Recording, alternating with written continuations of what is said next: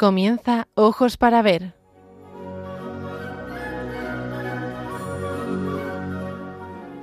Hoy dirigido por María Viana.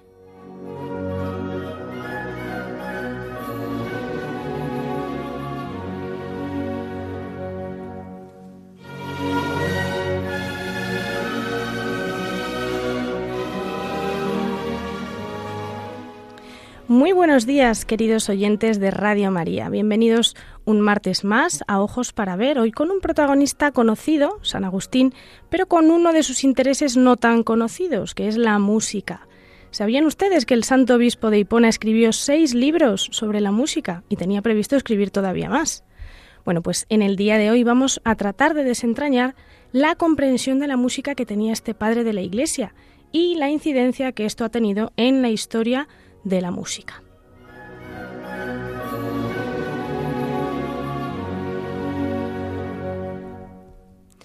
Hoy es 25 de abril, estamos retransmitiendo desde los estudios centrales de Radio María con Juan Manuel González en el control de sonido. Yo soy María del Camino Viana y les acompañaré en esta nueva entrega de Ojos para Ver, no sin antes recordarles que tienen disponibles todos los programas anteriores en formato podcast en la página web de Radio María y que pueden contactarnos en el correo electrónico ojos para ver 8 arroba radiomaria.es. Ahora sí, comenzamos.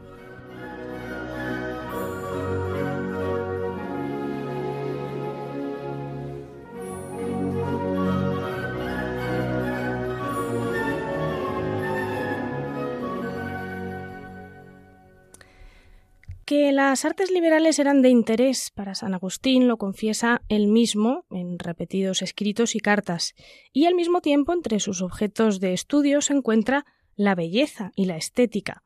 Recordemos que San Agustín era un gran filósofo, tanto antes como después de su conversión. El hecho de que haya escrito seis libros, como les decíamos al principio, acerca de la música, muestra una predilección especial por esta disciplina. Me estoy refiriendo a De Musica Libris Ex, que es todo un tratado que San Agustín comenzó a escribir en Milán en el año 387, cuando se preparaba para el bautismo, y que finalizó en África eh, unos años después. Consta de seis libros en estilo dialogado entre maestro y discípulo, algo que hereda del estilo de Sócrates. Todas las obras, las obras de Platón están escritas así. Fue pensado originalmente como parte de una serie de obras a modo de corpus sobre las artes liberales.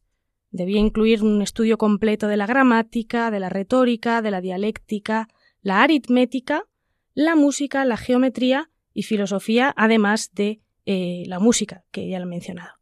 Los cinco primeros libros, terminados eh, en estos años, son una especie de eh, manual rítmico en el que trata de las duraciones de los sonidos, la naturaleza y la sucesión de los pies métricos y la constitución de los versos, y va poco a poco ejemplificando esta explicación a través de metros latinos. El libro sexto fue redactado después de su conversión y esto se nota porque es eminentemente filosófico. Ya incluye aspectos teológicos y de ética y de estética cristianas.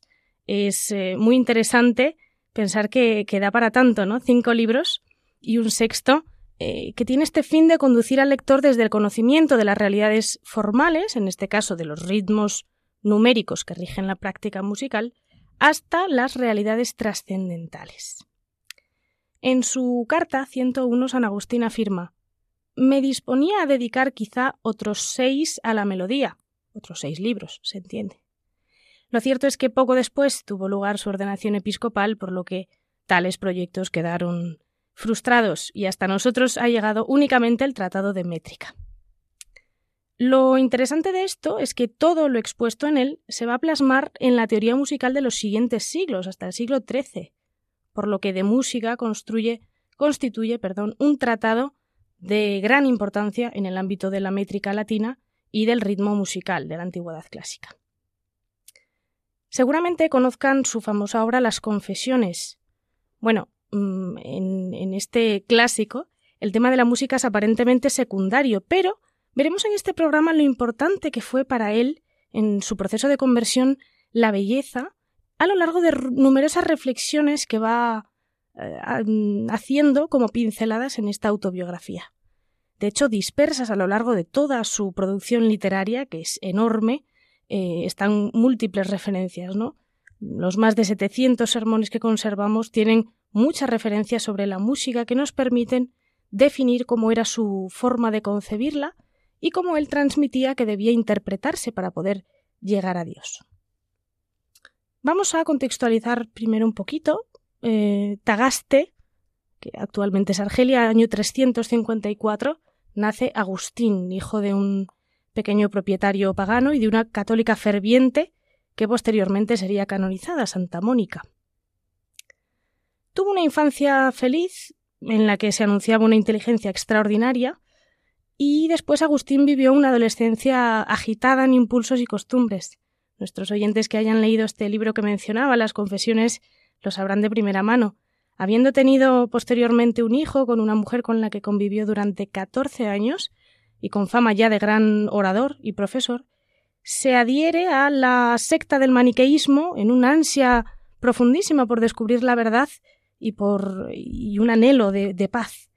Y ya entonces había manifestado su gusto por las artes, siendo muy atraído por el teatro en su época de Cartago, donde ejerció la docencia.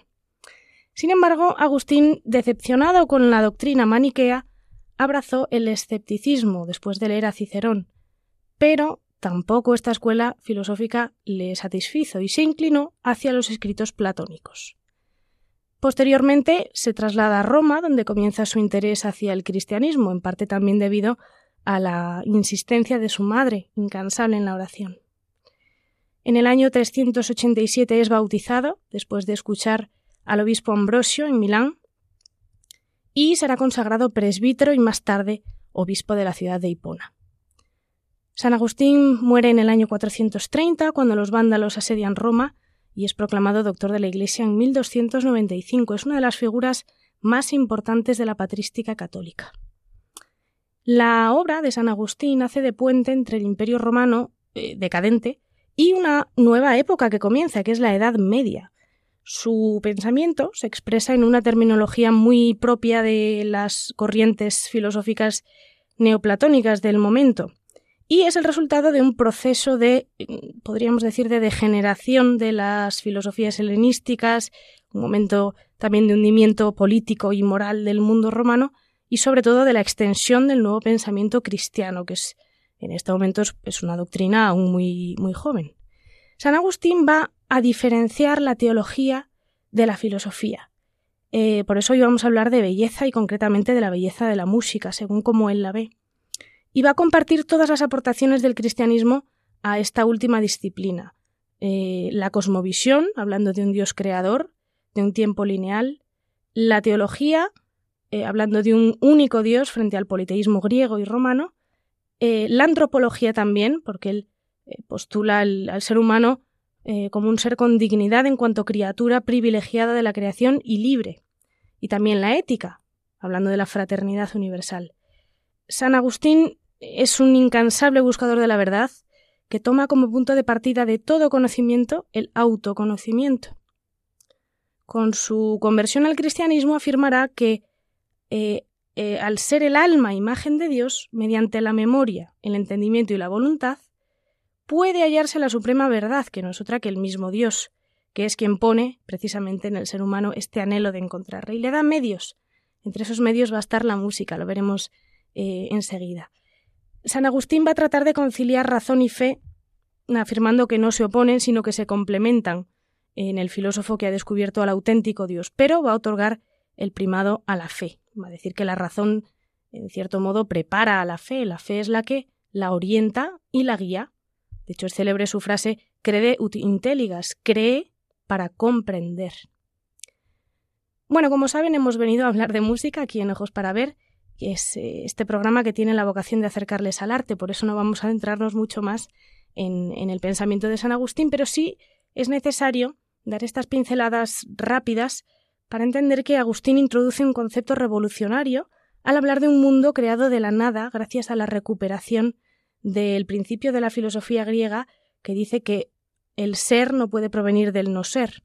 Entonces, él afirma la existencia de un Dios que es que crea en su libertad, en un acto de amor, con el que comienza a existir el tiempo y el espacio. Pero esta existencia no es del todo racional, así que siguiendo a Platón, el mal sería la consecuencia del no ser, es decir, de la ausencia de Dios, que es el ser supremo. Esto lo dice también el libro del Éxodo, yo soy. Y además, en línea también con, con Platón, él distingue dos grados de conocimiento humano, la sensación y la intelección. Esto es muy importante para poder entender eh, la visión de la música que tiene San Agustín. Porque, claro, ¿qué es la música? Parece una pregunta muy simple, ¿verdad? La música todos sabemos que es eh, ese conjunto de sonidos, esa combinación de sonidos y de silencios más agudos, más graves, más largos, más cortos, eh, varios a la vez, con instrumentos, sin ellos. Bueno, San Agustín da una definición muy interesante, cerrada. Él dice, música es ciencia bene modulanti. La música es la ciencia de medir bien. La ciencia de medir bien es la definición más precisa y a la vez también más ambigua que San Agustín da de la música en este tratado que mencionábamos de música. Y la propone en un diálogo en el que un interlocutor le interpela a otro a, definir lo que es la música y este simplemente se limita a citar lo que un gramático latino del siglo II, Censorino, había dicho. Esto de que la música es la ciencia de medir bien. Eh, ya extrañaba que el propio San Agustín no fuese un poco más allá. Efectivamente, siempre va a profundizar más. Vamos a ir poco a poco. San Agustín insta en primer lugar a no confundir la música con la práctica musical. La música es la ciencia de medir bien, por lo tanto, la música es ciencia, pero también es arte, él mismo lo admite, entonces, vamos paso a paso. ¿Qué es la música en cuanto arte? La voz latina ars era referida a la destreza adquirida mediante la práctica constante que se encamina a lograr un fin determinado.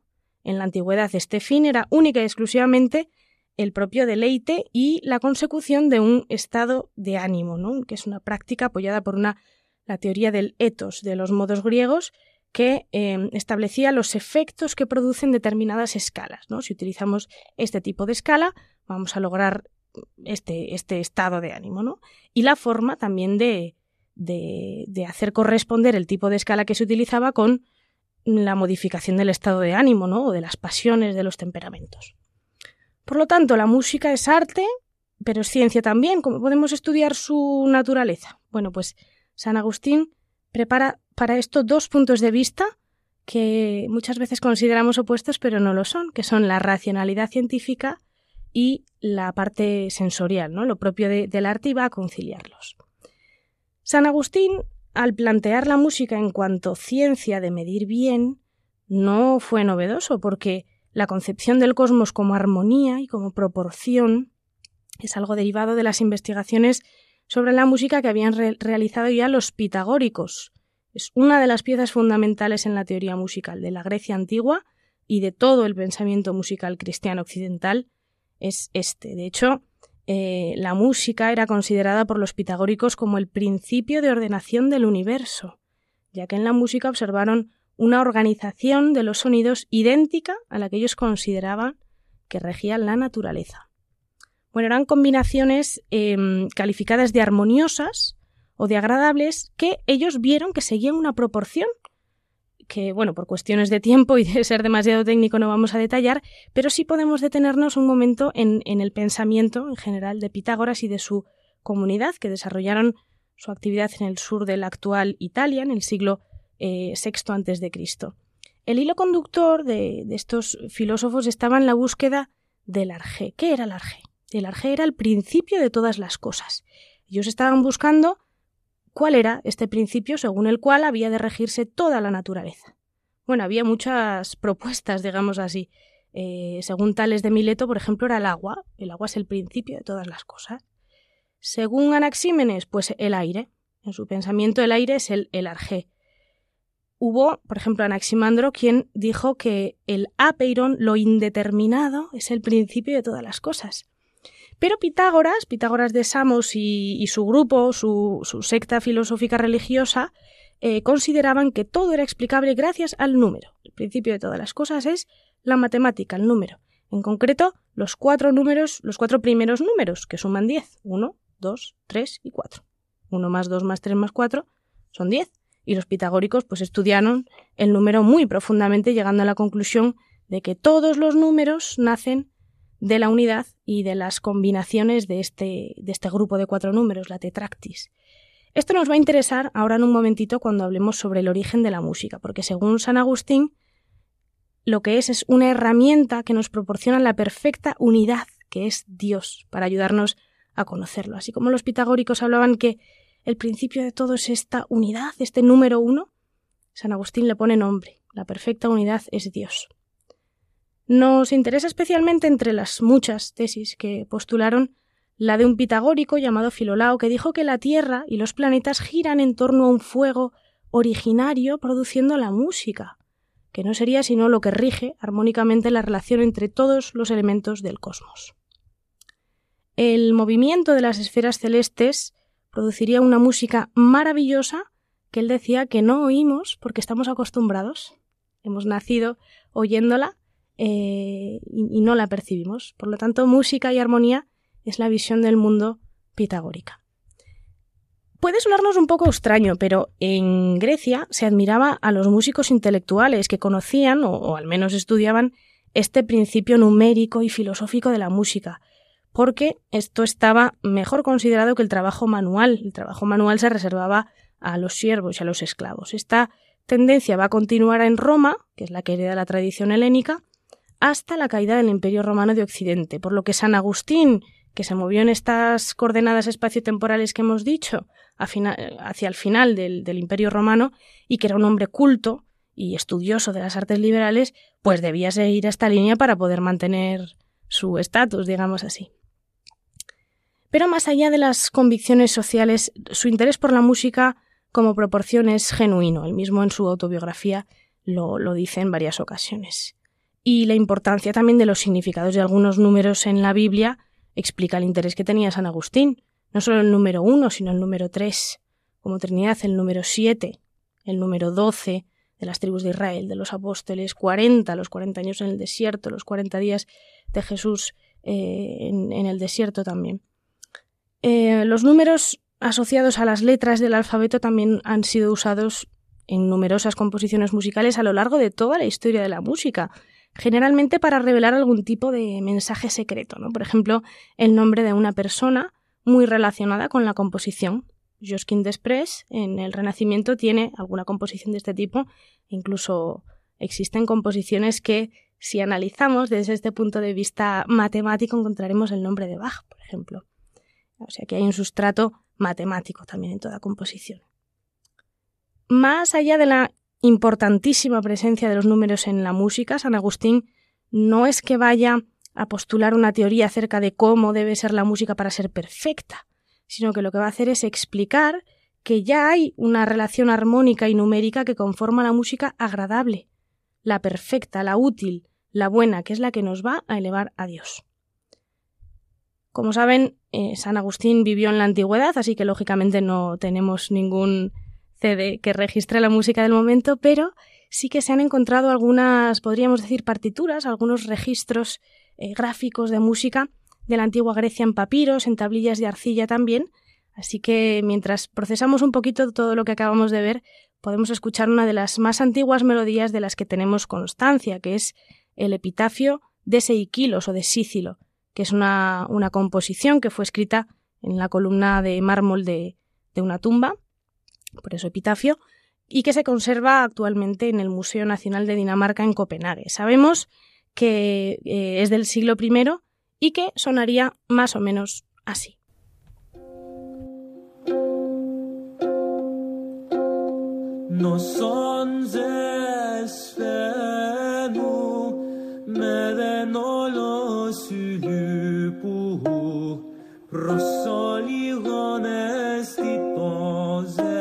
Το τέλος ο χρόνος απέτει όσον ζες φαίνου με δεν όλος σου λυπού προσόλιγον αισθητόζεν το τέλος ο χρόνος απέτει Pues esto sonaba, más o menos sería así, es una, recreación Eh, es lo que sonaba en época de San Agustín. La música tiene en sí algo misterioso para él. Desde su propia experiencia y, y desde su reflexión también en las confesiones, vemos cómo le atrae y a la vez le asusta. La música le interesa, pero también le inquieta, por eso presta especial atención a las preguntas ¿de dónde sale esta atracción que yo siento hacia la música, hacia el arte, hacia la belleza? ¿Cuál es la finalidad de la música? ¿Para qué nos sirve? Y se responde. Vamos a volver sobre la definición que nos proporciona Agustín. Él decía que la música es la ciencia de medir bien. Música es ciencia bene modulanti. En primer lugar, modulatio significa movimiento. En la filosofía agustiniana, en concreto en el sexto libro de este tratado que mencionábamos de música, el movimiento de la persona es hacia el cielo. El movimiento del alma de toda persona, lo que se llama movimiento ontológico, tiende hacia algo muy concreto, que es hacia Dios. De hecho, es muy popular su sentencia, nos hiciste, Señor, para ti, y nuestro corazón está inquieto hasta que descanse en ti. El ser humano no es estático, para nada, el ser humano es dinámico. Y este movimiento del alma, que busca lo eterno, es la causa de que la música nos atraiga, y al mismo tiempo es el medio del que Dios se sirve para llevarnos a su conocimiento. Por ello, en el pensamiento de San Agustín sobre la música, el objetivo va a ser buscar los cantos que puedan propiciar que el alma sea conducida a Dios. Y es aquí donde divide las formas en que, em, bueno, en que esta consecución de la música em, perfecta, es decir, la más adecuada, tiene que llevarse a cabo. Por una parte, tenemos que tener en cuenta que las proporciones se dan entre los ritmos respecto a lo más perfecto, que es la unidad. Y por otra parte, algo pues un poco ya más en el terreno de lo espiritual, que es que para alcanzar la perfección de la música, eh, que es el modo en que la belleza tiende a encontrar la verdad. Entonces, ¿cómo entra aquí la concepción de la música en cuanto a ciencia? Pues San Agustín estudia esto en, en, este libro que mencionábamos antes, de carácter más filosófico del Tratado de Música, que es el libro sexto. Él hace un exhaustivo análisis de los ritmos y de su influencia en el alma, en el que no vamos a entrar, explica qué consecuencias tienen dichos ritmos en el conocimiento sensible y habla de esto pues porque el fundamento de los ritmos sensibles tiene su origen en Dios, que es el creador de todo. El conocimiento sensible nos habla del creador. ¿Y qué pistas nos da el origen de la música como arte? Bueno, pues si nos guiamos por San Agustín, él dice que un sonido es bello por el simple hecho de ser. Incluso en los sonidos de la naturaleza. No nos vamos a, a la, música, ¿no? Como creación humana, como, como arte también, sino que un sonido es bello por ser. Mm, sin meternos mucho en, metafísica, sí que vamos a decir que, eh, ya lo hemos dicho, que él era heredero de la teoría de las ideas platónicas, que lo que establece es la división entre el mundo sensible y el mundo inteligible o mundo de las ideas, y eh, el estudio de las relaciones entre ellos. Entonces San Agustín toma esta idea establece que el ser lo da el mayor o menor grado de similitud respecto a Dios. En otras palabras, el ser es en tanto en cuanto se parece a Dios, que es el ser supremo. Dice la escritura que el ser humano fue creado a, imagen y semejanza de Dios, como hombre y como mujer. La antropología católica siempre ha defendido esto, ¿no? La vocación humana, la plenitud del ser humano es ser uno con el Señor, que esa imagen que hemos eh, deformado con el pecado pueda ser restaurada por medio del bautismo que abre la posibilidad de la salvación. Y, somos en tanto en cuanto nos vamos pareciendo a ese proyecto eh, que Dios tiene sobre nosotros, a esa imagen. Si lo traducimos en la música, pues la música es en la medida en que nos conduce a ese ser supremo que es Dios, lo que decíamos antes. No podemos encontrar una música absolutamente perfecta, pero lo es en la medida en la que tiende hacia Dios. ¿Esto qué significa en el pensamiento de San Agustín? Pues ya una condena automáticamente a la música profana, lo cual por otra parte es bastante comprensible si tenemos en cuenta que em, parte del tratado que estudiamos está escrito por el Agustín cristiano y la música se empleaba pues en espectáculos un tanto obscenos en muchas ocasiones.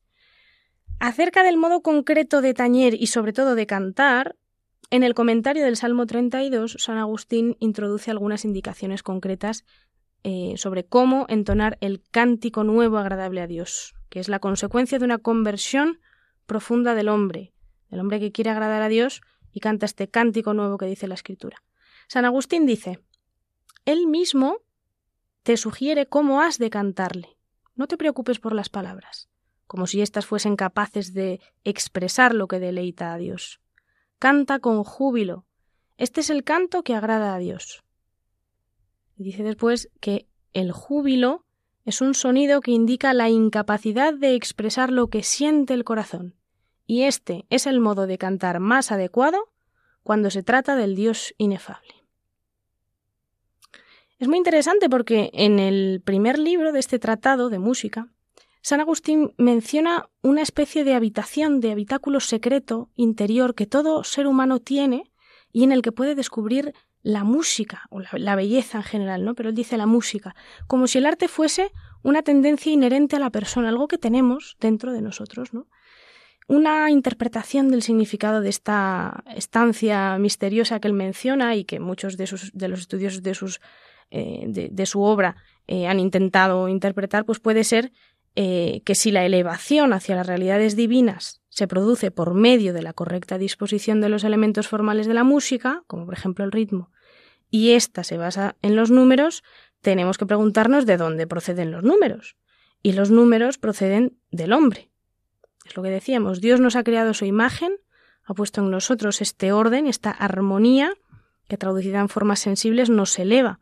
Por lo tanto, el ser humano creado por Dios, tiene en sí mismo este ritmo vital que él mismo le ha otorgado y que se desplaza de la perfección a medida que se corrompe por el mal, que se va separando de este ser supremo de Dios. Lo que por eso comentábamos antes que es importante tener en cuenta lo que San Agustín entiende por ser y por no ser. Uno es más imperfecto a medida que se va alejando del ser con mayúsculas, ¿no? Eh, de ahí que la capacidad creativa del ser humano y la posibilidad de conocer el, modo adecuado de componer e interpretar música, pues dependa del, del estado también. No se trata de leyes aleatorias, sino de principios naturales que toda persona comparte acerca de qué es agradable y qué no. San Agustín dice en las confesiones, al buscar la razón por la que descubría la belleza en los cuerpos, descubrí que era porque en mi mente, aunque es mudable, estaba la inmutable y verdadera verdad eterna. Por lo tanto, es, es, una ayuda. Dios no necesita la música, es un don que le regala al ser humano para ayudarle a acceder al conocimiento de las realidades superiores. Dios se vale de la música, pero realmente es la música la que obtiene, podríamos decir, el ser verdaderamente en tanto en cuanto es una ayuda que tiende a Dios.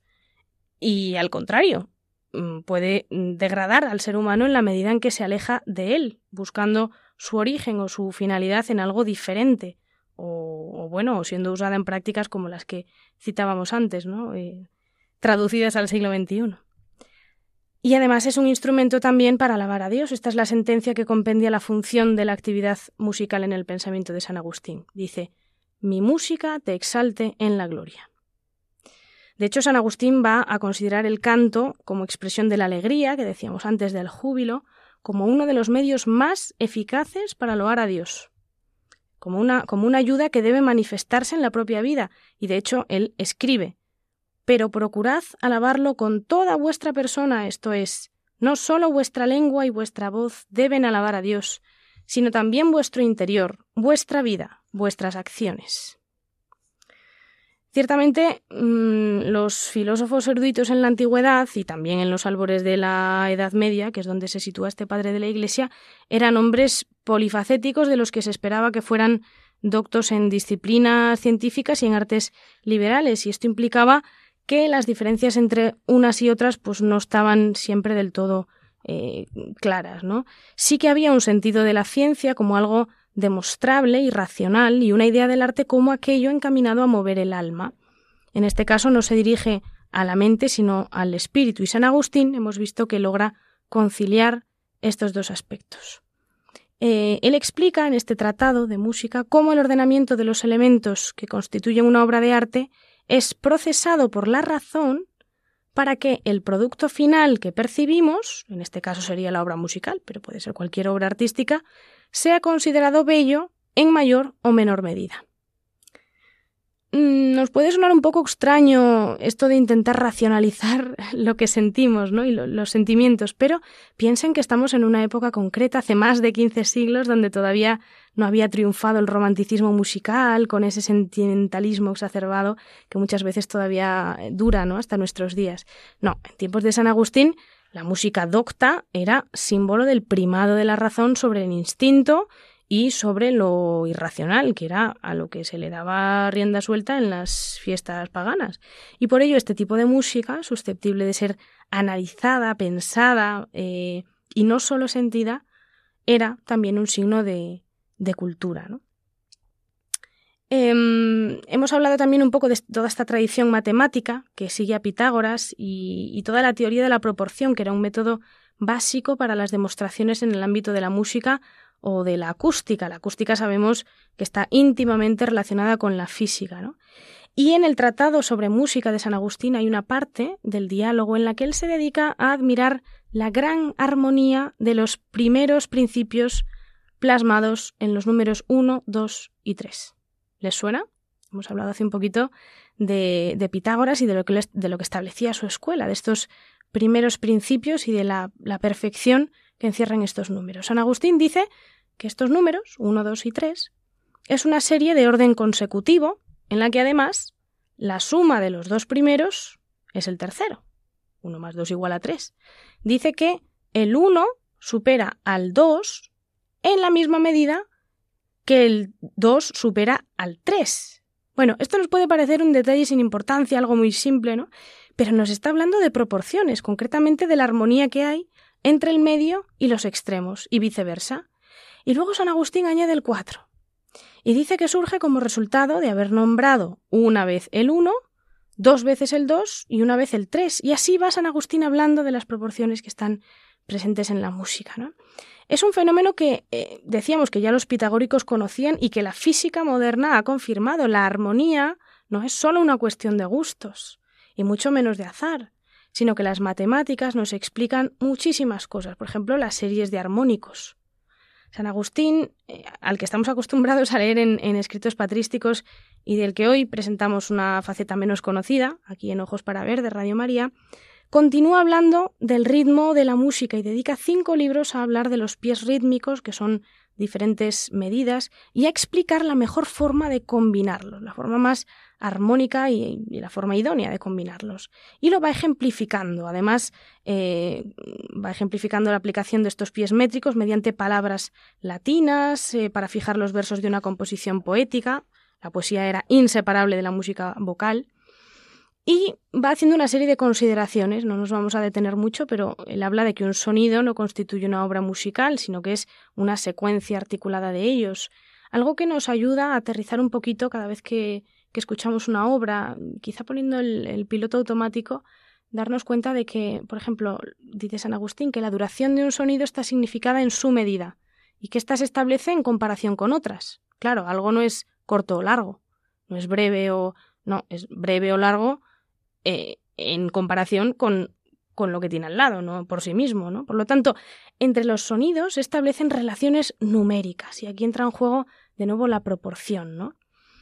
A lo largo de todo el tratado se introducen pues otras consideraciones orientadas a teorizar el modo de conseguir la combinación perfecta entre estos pies rítmicos basándose en proporciones numéricas que eh, dividen adecuadamente el tiempo en el que transcurre la actividad musical, que es otra cosa que muchas veces tampoco estamos acostumbrados a pensar, que es un arte que se desarrolla en el tiempo no como una pintura, una arquitectura, que ahí está, uno la contempla más o menos tiempo, pero la música comienza y termina. Bueno, pues San Agustín introduce también otros conceptos al estudiar pausadamente cada uno de estos elementos, el metro, el verso, el ritmo, también el silencio, qué importante es el silencio, y el momento oportuno en que el silencio tiene que aparecer. La visión de la música como perfección numérica que proporciona este padre de la Iglesia influyó, a veces de forma un poco radicalizada, en toda la producción musical religiosa medieval, también en, en la métrica poética hasta el Renacimiento e incluso en algunos autores de entonces, por ejemplo, Fray Luis de León.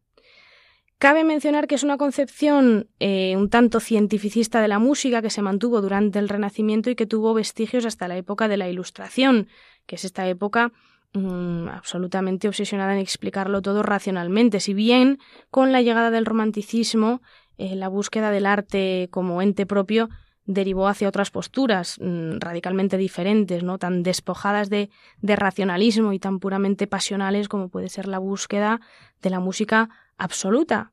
La música absoluta es aquella que no necesitaría texto, imagen, danza ni programa que explicase nada, sino que es, bueno, el arte por el arte en su más puro estado. Y ya si, si seguimos el hilo de la historia de la música, en la era contemporánea encontramos desde el impresionismo más tendente a considerar la música como puro arte, hasta, por ejemplo, esta corriente de la música estocástica que se basa exclusivamente en procesos matemáticos para componer piezas. Bueno, San Agustín no desarrolla tan profundamente la idea de música como arte, pero numerosas referencias y la siempre presente idea de que la música es un instrumento para acercarnos a Dios nos indican que él no subestima el poder de la música, a pesar de no tener un tratado sobre estética tan profundo como lo es el, de música en cuanto a la métrica. Pero es innegable que la música ha de trascender la, ciencia, ¿no? ha de ir más allá de lo puramente matemático y mensurable. Y San Agustín admite que la música puede generar placer auditivo, pero considera eh, que son emociones reprobables siempre que no sean pasadas por el filtro, digamos, de la razón. Es decir, la composición, la interpretación de música, el mero hecho de escuchar, ¿no? La audición de música no son adecuadas siempre que tengan como único objetivo el puro deleite. Él decía, es propio de un espíritu moderado aceptar a veces ese placer, mas dejarse prender por él, aunque solo sea una vez, resulta torpe e indecoroso. ¿Y por qué decía esto? Bueno, pues porque el arte, y por lo tanto la música, era entendida como una manifestación de la belleza, y resultaría incongruente resistirse a su encanto, digamos, ¿no? El propio Agustín formula preguntas retóricas sobre esto en las confesiones. Él dice, ¿es que podemos amar algo fuera de la belleza? ¿Qué es la belleza, lo hermoso? ¿Qué es lo que nos atrae y ata a las cosas que amamos sino su hermosura? Porque si no hubiera en las cosas gracia y hermosura, no podrían atraernos de ninguna manera dice así en las confesiones. Este es el pensamiento y es la experiencia también de San Agustín, que él lo recoge en un poema precioso de las confesiones, donde habla precisamente de cómo la percepción sensorial de la belleza, de la hermosura, le lleva a abrirse a la gracia. Vamos a escuchar esta, una versión de este poema realizada por eh, el cantautor Pablo Martínez. Fíjense en la letra porque es realmente preciosa.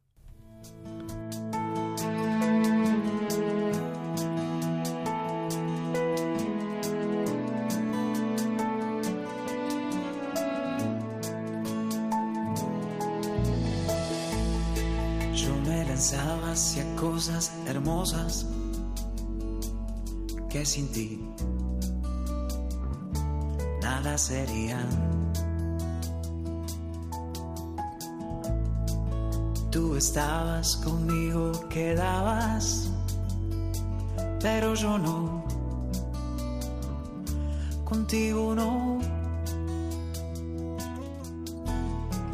Llamaste, clamaste rompiste mi sordera, brillaste y resplandeciste, fugaste mi ceguera.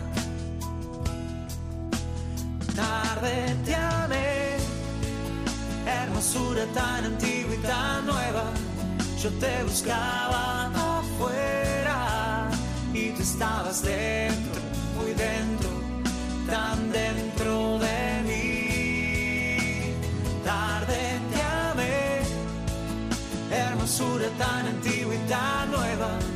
Yo te buscaba afuera y tú estabas dentro,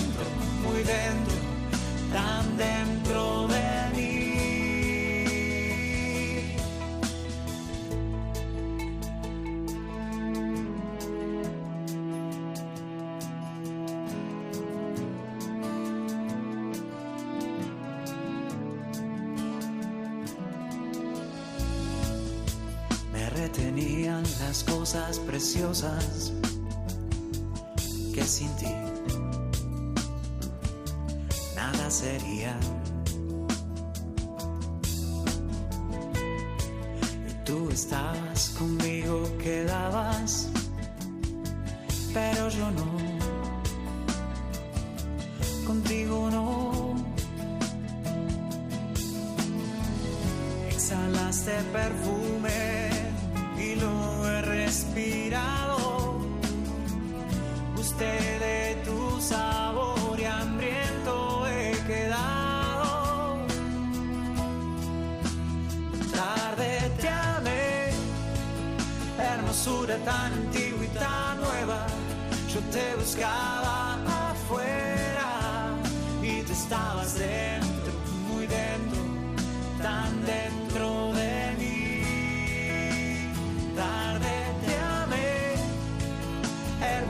hermosura tan antigua y tan nueva. Yo te buscaba afuera y tú estabas dentro,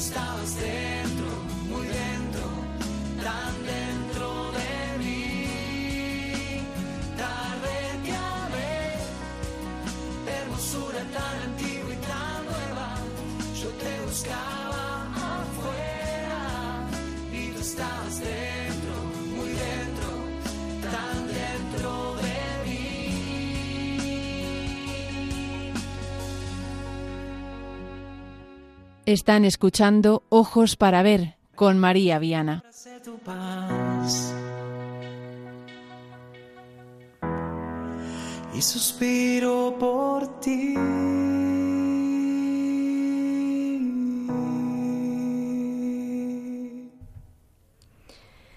La música como arte desaparece allí donde se produce el encuentro con Dios, porque ese es su fin. Así lo ve San Agustín. Ve lo material como preparación de lo inteligible. Por eso eh, dice él mismo en uno de sus sermones, el sonido de la voz hace llegar hasta ti el entendimiento de la palabra. Y una vez que el sonido de la voz ha llevado hasta ti el concepto, el sonido desaparece. Pero la palabra que el sonido condujo hasta ti está ya dentro de tu corazón. Bueno, la belleza, esta belleza que acabamos de escuchar, por la que San Agustín tantos años suspiró, se encuentra en el contenido mismo que se canta. Por lo tanto, la música en cuanto a arte no sería, en su visión, sino un recipiente, digamos, de lo realmente importante, que es la belleza. Esta belleza se manifiesta especialmente a través del canto. Por eso San Agustín llegará a afirmar que la palabra, la palabra de Dios hecha canto, nos da la capacidad de retener las verdades eternas. Tal es el poder de la música. Hemos visto un poquito el, pensamiento de San Agustín, que es muy profundo, y podemos entender que, que él dice que Dios entra en la razón parcialmente, ¿no?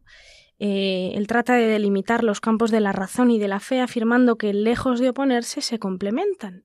Y la música, que en cuanto ciencia es eh, mensurable, sería racional. Por lo tanto, complementa la experiencia auditiva puramente sensorial y de este modo pues complementa también la fe, ¿no? Ambas cosas eh, unidas, teniendo en cuenta que de ningún modo esta experiencia va a, a, otorgarnos la fe, ¿no? La música no nos da la fe, el arte no nos da la fe, la belleza no nos da la fe.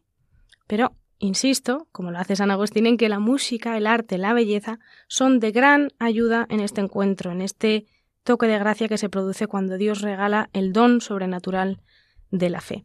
Y resulta muy significativo que uno de los episodios más importantes de la vida de San Agustín, que es en su proceso de conversión, sucede cuando, según él mismo cuenta en las confesiones, él escucha una voz infantil que eh, una voz infantil que interpreta como divina, él piensa que es una voz divina y que le insta a meditar un pasaje bíblico mediante la repetición de un canto melodioso. Él escucha un canto que poco a poco le va de algún modo seduciendo y llevando a dónde?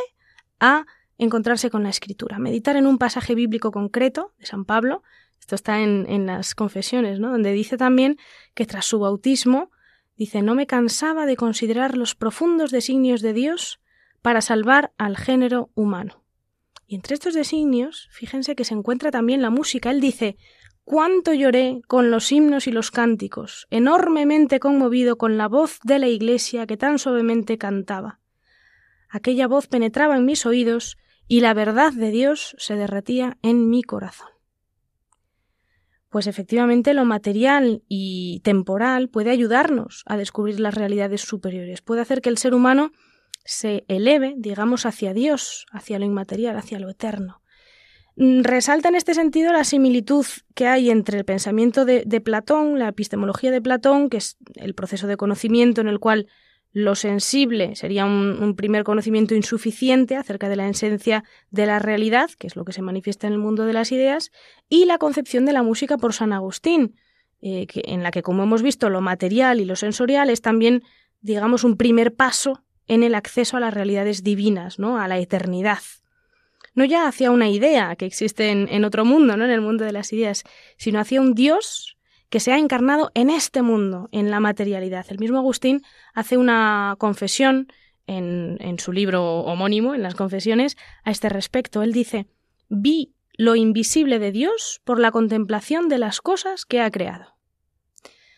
Por eso es importante no solo beneficiarnos del deleite que aporta eh, la contemplación de, la belleza, sino acercarnos a la verdad del arte. Por esto, eh, San Agustín propone, en el primer libro de su Tratado de Música, dice que el verdadero conocimiento de la música se da cuando se sabe delimitar en qué medida actúa la mente y el corazón, digamos, la razón y los sentimientos, que son estos dos modos, estas dos vías de percibir la unidad que es una pieza de música.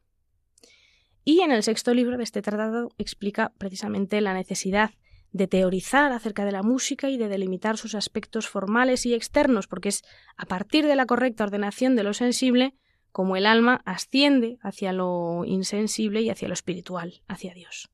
Y por eso él dice que es necesario establecer reglas, delimitar la música, porque entonces la perfección numérica, en conjunción con un placer eh, moderado basado en la belleza que se limite a deleitar los sentidos, dispone el alma para reconocer aquella perfección y belleza supremas. Y sólo así, cuando se escucha una música correctamente ordenada en todos sus elementos, es cuando el alma puede llegar a concebir una realidad más excelente, una especie de ritmo, melodía y armonía eternos y perfectos. Las referencias a la música al modo de ser interpretada o el espíritu con que debe ser disfrutada o en su caso eh, aborrecida a lo largo de todos los escritos de los padres de la Iglesia son muy amplias, muy amplias. De modo que eh, hoy no da tiempo a ver mucho más. Vamos a, terminar el programa haciendo referencia a dos personajes que sobresalen entre los padres latinos del siglo IV y que son contemporáneos de San Agustín, eh, que son San Ambrosio de Milán, que además es partícipe en la conversión de San Agustín, y San Jerónimo.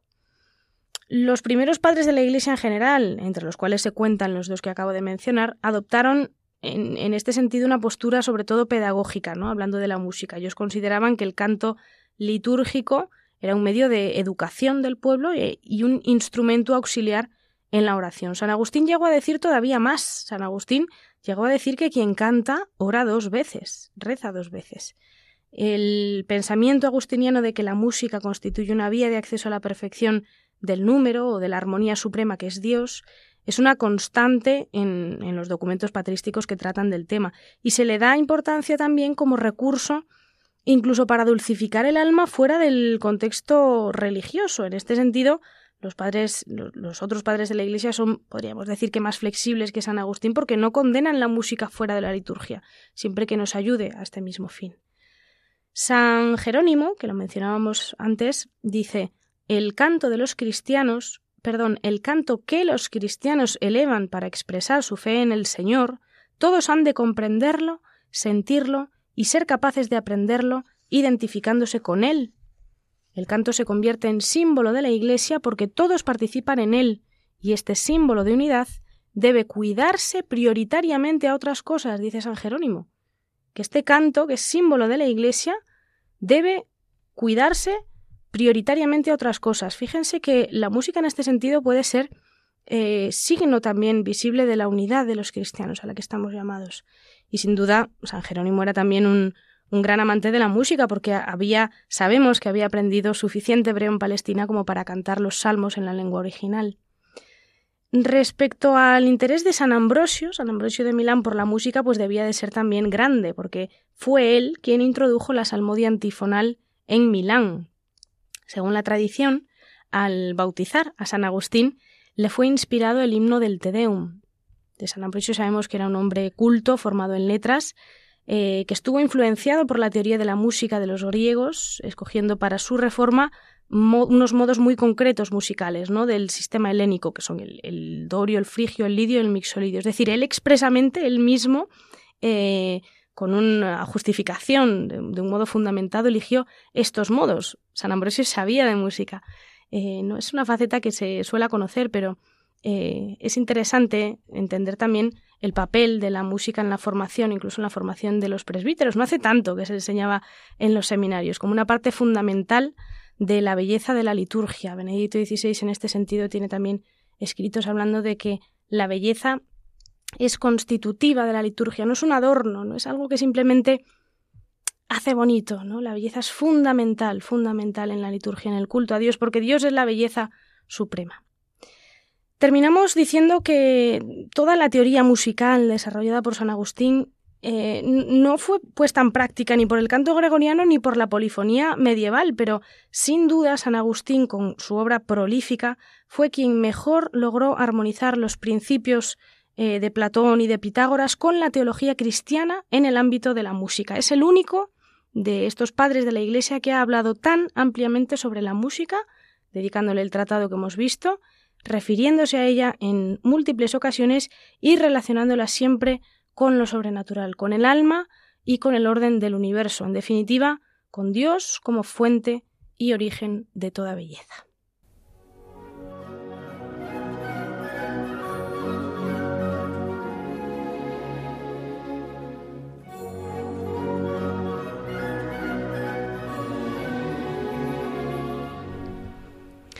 Llegamos al final de nuestro programa Ojos para ver hoy martes 25 de abril con una edición dedicada a San Agustín y su profunda relación con la música. Nos hemos acercado a su pensamiento, a su obra, a su experiencia también y a la repercusión de sus escritos sobre la música en toda la historia para conocer otro de los ámbitos en los que este padre de la Iglesia fue realmente pionero.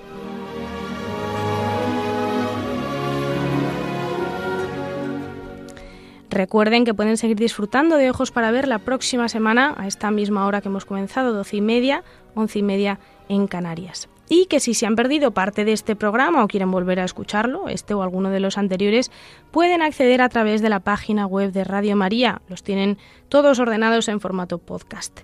Como siempre, todo comentario, aportación o sugerencia de, temas para próximos programas serán recibidas en el correo electrónico ojos para ver 8 arroba radiomaria.es con número ojos para ver 8 arroba radiomaria.es.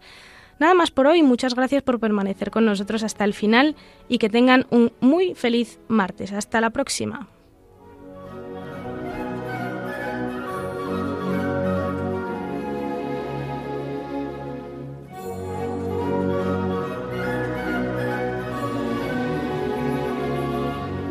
Así concluye Ojos para Ver, un programa hoy dirigido por María Viana.